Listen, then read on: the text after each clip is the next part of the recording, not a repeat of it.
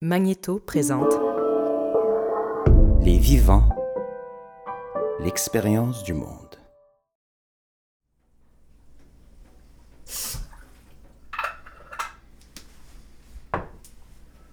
Durant son enfance, elle a été victime d'agressions sexuelles de l'âge d'environ 4 ans à 12 ans. À travers la démarche, il y a eu des gens extraordinaires sur son passage qui lui ont fait un énorme bien. Qui écoute?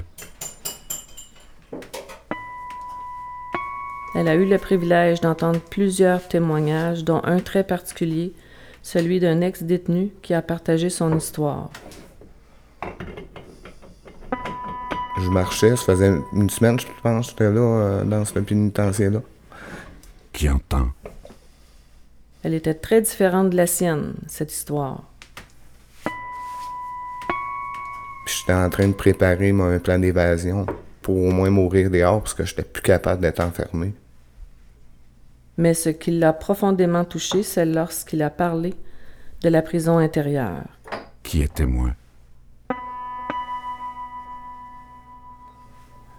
Couché dans ma prison à attendre un cri, comme la mort qui attendait dans le noir. Une mort qui n'a rien à voir avec la mort. Seulement se laisser aller jusqu'à l'aurore. Une solitude angoissante.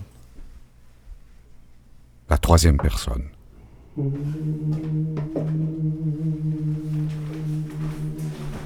Chantal et René. Chantal a été victime d'inceste et a maintenu le silence durant de nombreuses années. René a, lui, été condamné à 26 ans de prison pour meurtre. Au fil du temps, ils sont devenus de très bons amis et, ensemble, ils se réinventent.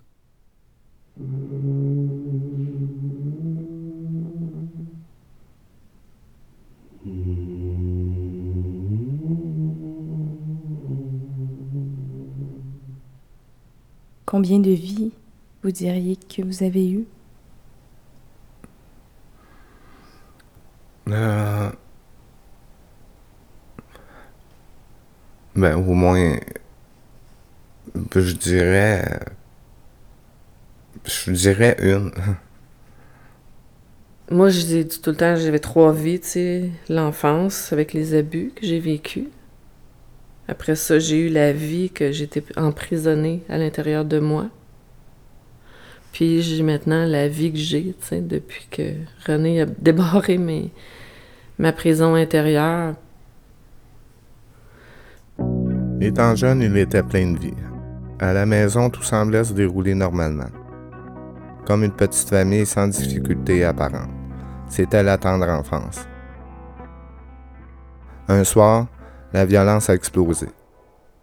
Ça part de l'enfance. euh, puis il y a eu des épisodes de comme trop de violence. Puis je me suis comme refermé. J'ai comme. J'ai comme. euh, j'ai commencé à, à, vivre ma vie d'enfant, puis à vivre à l'extérieur de moi. Puis, euh,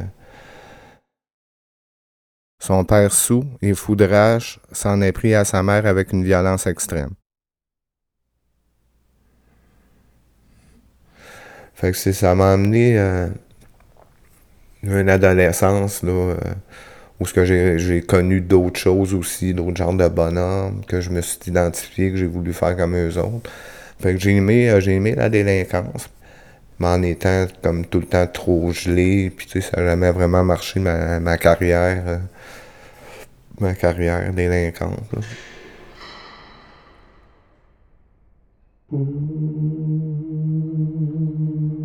Cette route l'amena dans toutes sortes de chemins de mort et au pénitencier où il entra à l'âge de 18 ans pour en ressortir à 44 ans.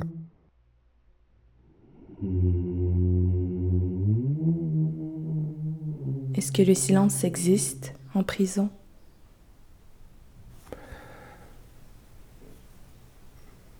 Il n'y a pas vraiment de. Il n'y a pas vraiment de silence total jamais. La muraille m'empêche de voir la vie. Sais, le jour, c'est les portes, les bruits. Même quand je dors, je me fais regarder. La nuit, ben, le gardien fait ses rondes. À un moment donné, ben, là, t'entends des, des petits bruits des autres cellules, quelqu'un flush à bol, tu sais. Comme si on voulait voir jusque dans mes rêves. Il y a de la flashlight. Tout le temps. Tout le temps. Pendant 26 ans. Voir au fond de ma détresse évanouie. J'ai honte d'être prisonnier, honte de ceux qui me jugent. J'étouffe dans mon corps, où l'écho alourdi de mes pensées n'arrive plus à mes oreilles. Il y a trop de cris, trop de bruit. La prison intérieure. Quand il a parlé de ça, là, je me suis écroulée en miettes en dedans de moi, tu sais.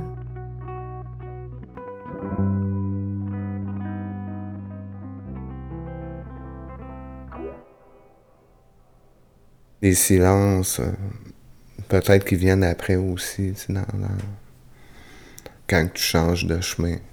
Parce que là, tu peux quand même avoir des silences, t'es procuré toi-même. Tu sais, dans la méditation, dans, dans l'écriture aussi, où ce que c'est le vide à- alentour de moi. Je sors de mon tombeau avec mes lambeaux. La racine du mal est protégée par une route sans lune, comme la lumière brumeuse d'avoir marché sur le dos des anges.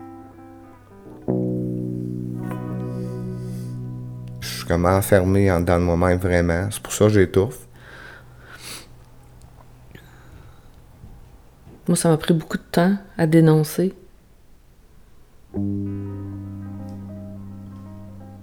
Quand tu es aux prises avec cette prison intérieure, qu'est-ce que ça représente à ce moment-là pour toi, la parole?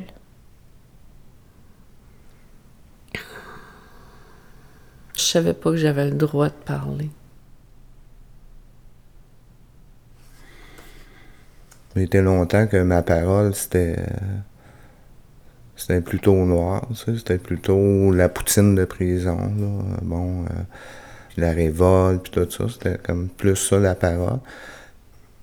À un moment donné, à la prison, qu'est-ce que ça fait? C'est que tu perds ton identité. tu es associé à qu'est-ce que tu as fait et non à qu'est-ce que qu'est-ce que tu es aussi. Puis euh, il y a eu une rencontre qui a qui a changé euh, ma direction, mais qui m'a emmené vers la vie. J'ai rencontré cette personne-là qui s'appelle Gilles. Il m'a vraiment accueilli complètement.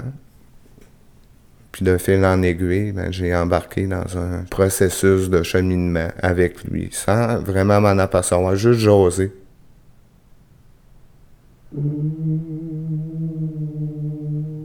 La parole euh, prend une autre direction, prend un autre sens. euh.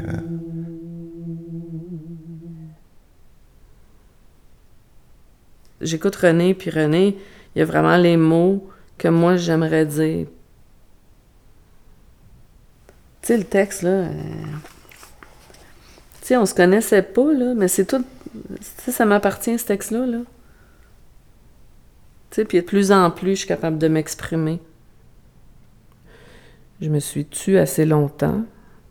Tu. Je me suis tuée moi-même.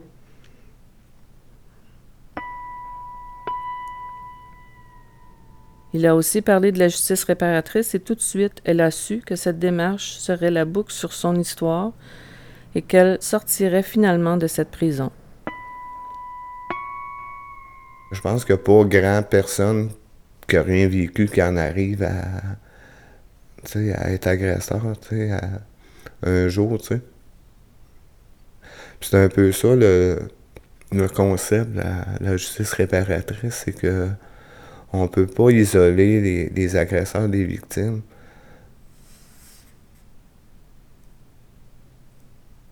Le 10 novembre est arrivé. Elle a eu sa rencontre.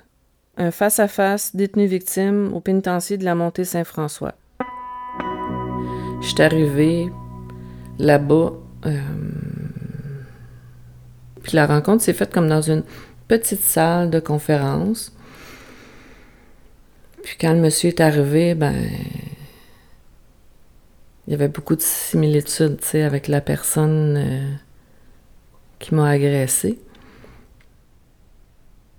C'est sûr que la première rencontre, euh, j'étais nerveux, tu sais, de- comme de rencontrer du monde qui avait vécu comme les mêmes crimes apparentés, de, m- Puis là, je me présente là un peu. Euh, On a discuté pendant deux heures et demie. Il y a tellement eu de, de mots qui se sont dits de, personnes qui ont, qui, ont, été victimes, puis que ça a fait comme je ressens ça, moi, avec. Tout ce que je me souviens, c'est à la fin, quand lui m'a dit, euh, il m'a demandé pourquoi, tu sais, que pourquoi je voulais faire un face-à-face. J'ai dit, ben, je suis tannée d'être en colère, je suis tannée de porter la honte, la culpabilité, les remords, tu sais, c'est de ma faute. Puis il m'a regardé, puis il m'a pointé du doigt, tu sais, puis il dit non. Il dit, c'est pas toi, c'est pas ta faute, c'est moi qui l'ai fait, tu sais. Il dit, je prends toute la responsabilité. Puis il me l'a dit, tu sais, avec les gestes, puis il dit, je t'arrache tout ça. T'as pas apporté la honte, la colère, puis culpabilité, remords. Mais je te jure, ça m'a tout été arraché direct là, là. À chaque fois qu'une victime d'un criminel se, se, se, libère, ben ça me fait du bien, tu sais. Il dit euh, il aimerait, s'il aurait la chance d'ordonner la vie.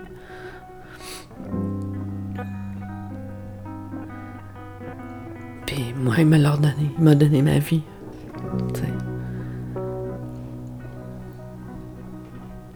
C'est un privilège, vraiment.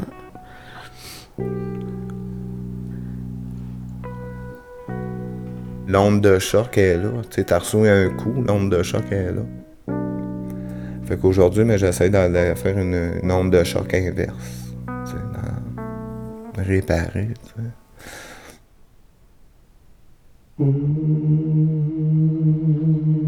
Cette histoire et ses semblables sont devenus rencontres. Où les mots sont devenus des ponts sur lesquels les blessures ne se taisent plus.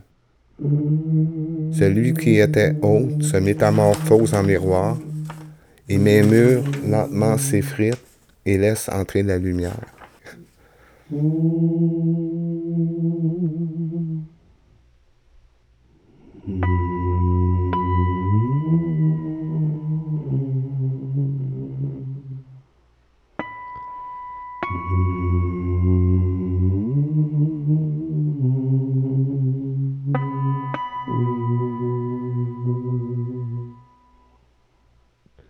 C'était la troisième personne.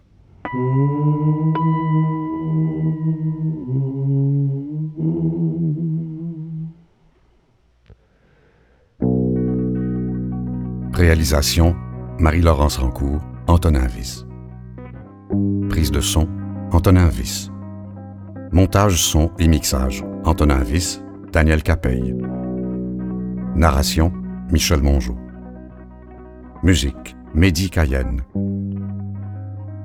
Coordination des participants et participantes, Mathieu Lavigne. Une production de Magnéto, en collaboration avec le Centre de services de justice réparatrice. Dans le prochain épisode de La troisième personne.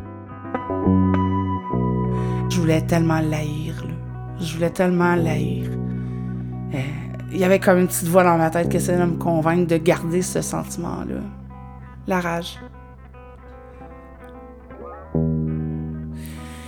Quand je suis partie de là, euh, j'étais vraiment déchirée entre l'envie de l'haïr, de le détester parce qu'il avait posé les mêmes gestes que le meurtrier de mon ami, puis, euh, puis j'en étais incapable parce que là, il y avait d'autres éléments qui venaient ouvrir ma vision sur autre chose. Ça a fait son chemin.